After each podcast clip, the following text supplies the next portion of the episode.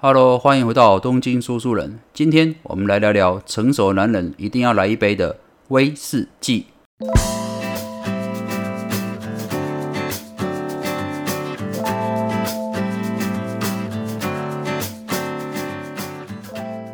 好的，那这一集的主题为什么会突然想讲威士忌呢？呃，是跟我最近的生活啊有所感触哦。呃，最近啊，我有去跟朋友露营哦。那当然，这个露营的过程中都是几个家庭去组成的嘛。那有一个家庭是我大学同学邀过来的，所以其实我们不认识哦。而且啊，对方长得还蛮壮的，全身都是肌肉啊，让我感到有点压力哦。但是啊，晚上的时候啊，小孩子陆陆续续回到帐篷去睡觉之后啊，就是我们这些啊老男人的时光了。那这个呃肌肉男啊，他突然就拿出一瓶这个威士忌啊，Teachers 啊，请我们大家一起喝哦。本来啊大家都不熟啊，也没什么话聊啊，没想到这个威士忌几杯下肚之后啊，大家就酒酣耳热起来，渐渐就熟了起来哦。甚至后来啊，我们都成为就是希望以后可以一起露营的好朋友哦。所以啊，我对这个呃威士忌的印象哦，就还蛮不错的，就想来跟大家聊聊啊这个威士忌的呃一些小故事哦。首先我整理了啊大家常见一些威士忌的问题哦，啊这边大概有三个种类哦。第一个就是啊什么叫做单一麦芽威士忌哦，还有就是啊新手适合喝哪几种威士忌呢？然后第三点是在酒吧为什么都没有人说来杯威士忌呢？首先，我们先来聊聊这个呃威士忌的一些渊源好了。事实上啊，这世界上的酒啊分为非常多的种类，但是威士忌跟其他的酒最大不同点在于它是蒸馏酒哦。那么像我们一般常见的这个啤酒啦、葡萄酒啊或者清酒。哦，都属于发酵酒哦。那既然是发酵酒，它就是没有蒸馏哦这道制成哦。不过啊，讲到这个蒸馏技术啊，有一个还蛮值得一提的。事实上，这个蒸馏技术哦，源自于这个十九世纪的时候啊，这些炼金术师们在炼金的过程啊，无意间发明的一个技术哦。那这个蒸馏术哦，最早是用在这个炼金术师来调制这个药酒哦，也就是这种强健体魄的药酒哦。真正开始流行啊，是在十四世纪的时候。这个时候哦，欧洲不幸开始这个啊有黑死病的扩展哦。那在黑死病的扩展之后，其实那个时候欧洲人对黑死病是完全束手无策哦，不知道为什么会传染，也不知道为什么会死这么多人哦。所以哦，各种坊间的传说都出现了。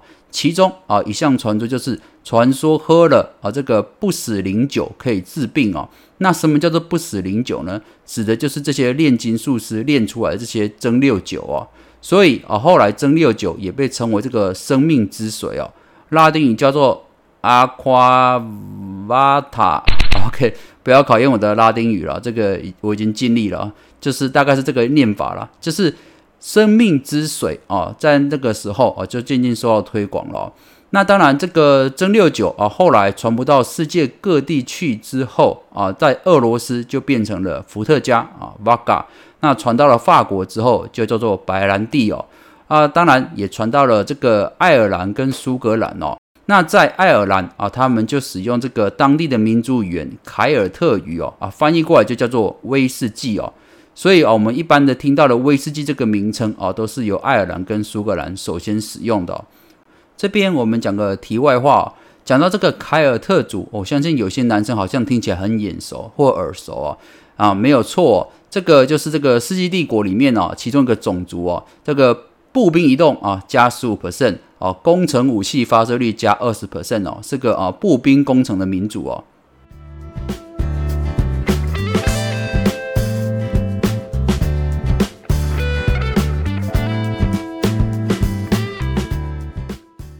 好了，讲完这个威士忌的由来之后。哦，我们来了解一下有哪些知名的呃苏格兰威士忌呢？首先哦，要定义一下什么叫做苏格兰威士忌啊。事实上，这个是有严格的规定哦。要成为苏格兰威士忌啊，必须符合两个规则哦。第一个是啊，这个酒必须是在苏格兰境内蒸馏的。那第二个条件就是哦，必须等待三年以上熟成哦，必须符合这两个条件哦，才算是苏格兰威士忌哦。这边哦，顺便解答一下，是一开头我们讲的，就是什么叫做单一麦芽威士忌呢？嗯，很多人以为啊，这个单一麦芽威士忌指的是哦，用单一一种麦种去酿的威士忌哦。哦，这个答案是错的哦。如果你这样讲啊，人家一定会笑你哦。事实上，单一麦芽威士忌啊，指的就是单一蒸馏厂生产出来的麦芽威士忌哦。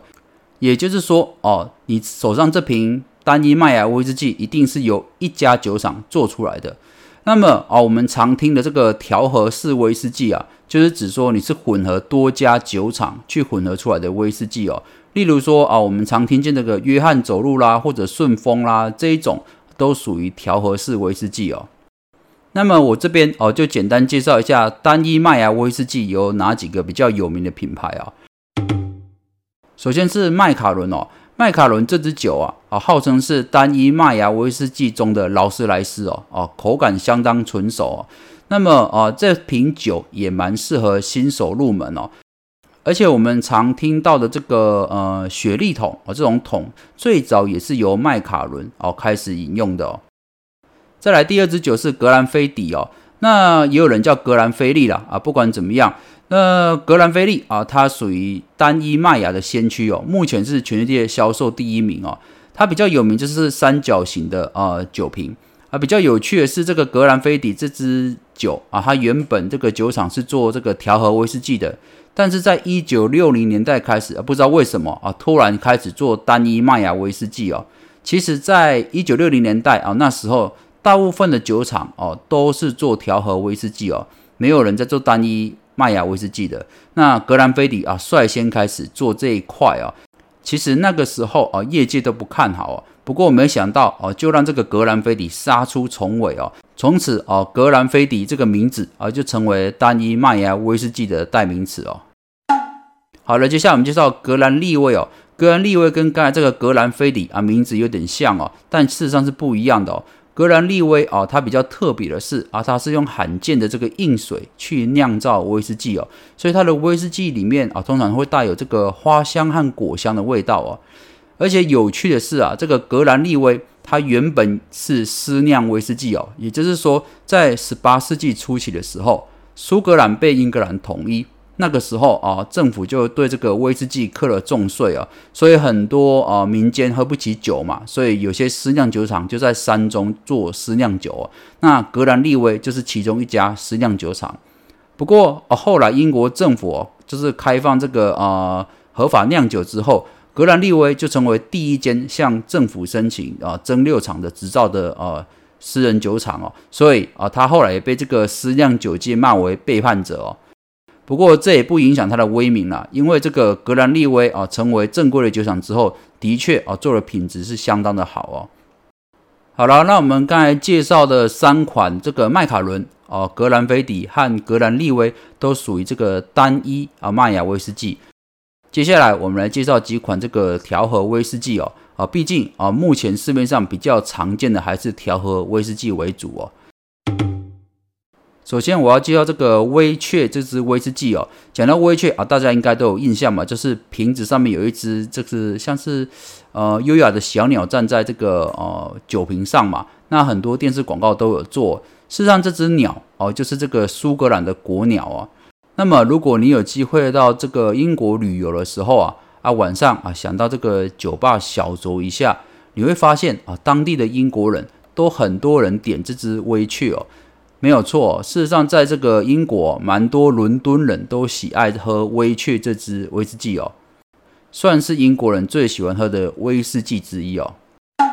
好，那接下来介绍第二支的调和酒，就是约翰走路了。我相信这个应该就算不喝酒的人都听过他的大名哦。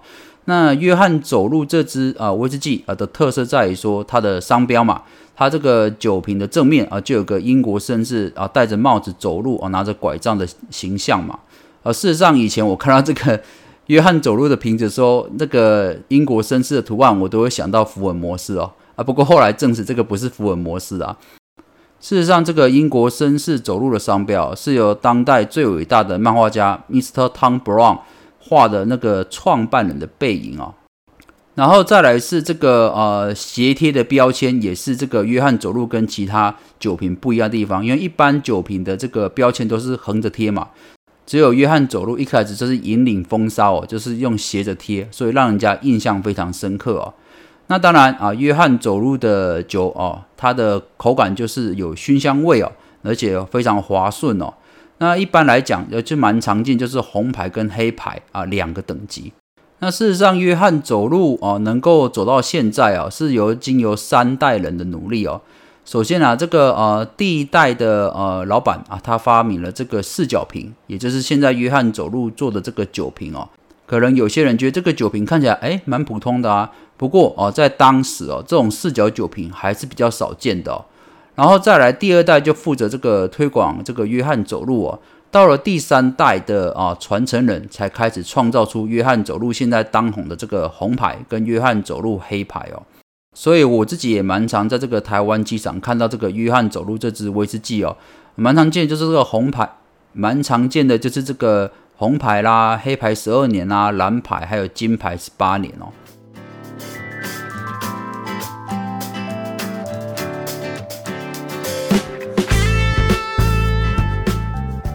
还有啊，如果我们今天要聊到威士忌，那我们一定要聊到这个威士忌猫哦。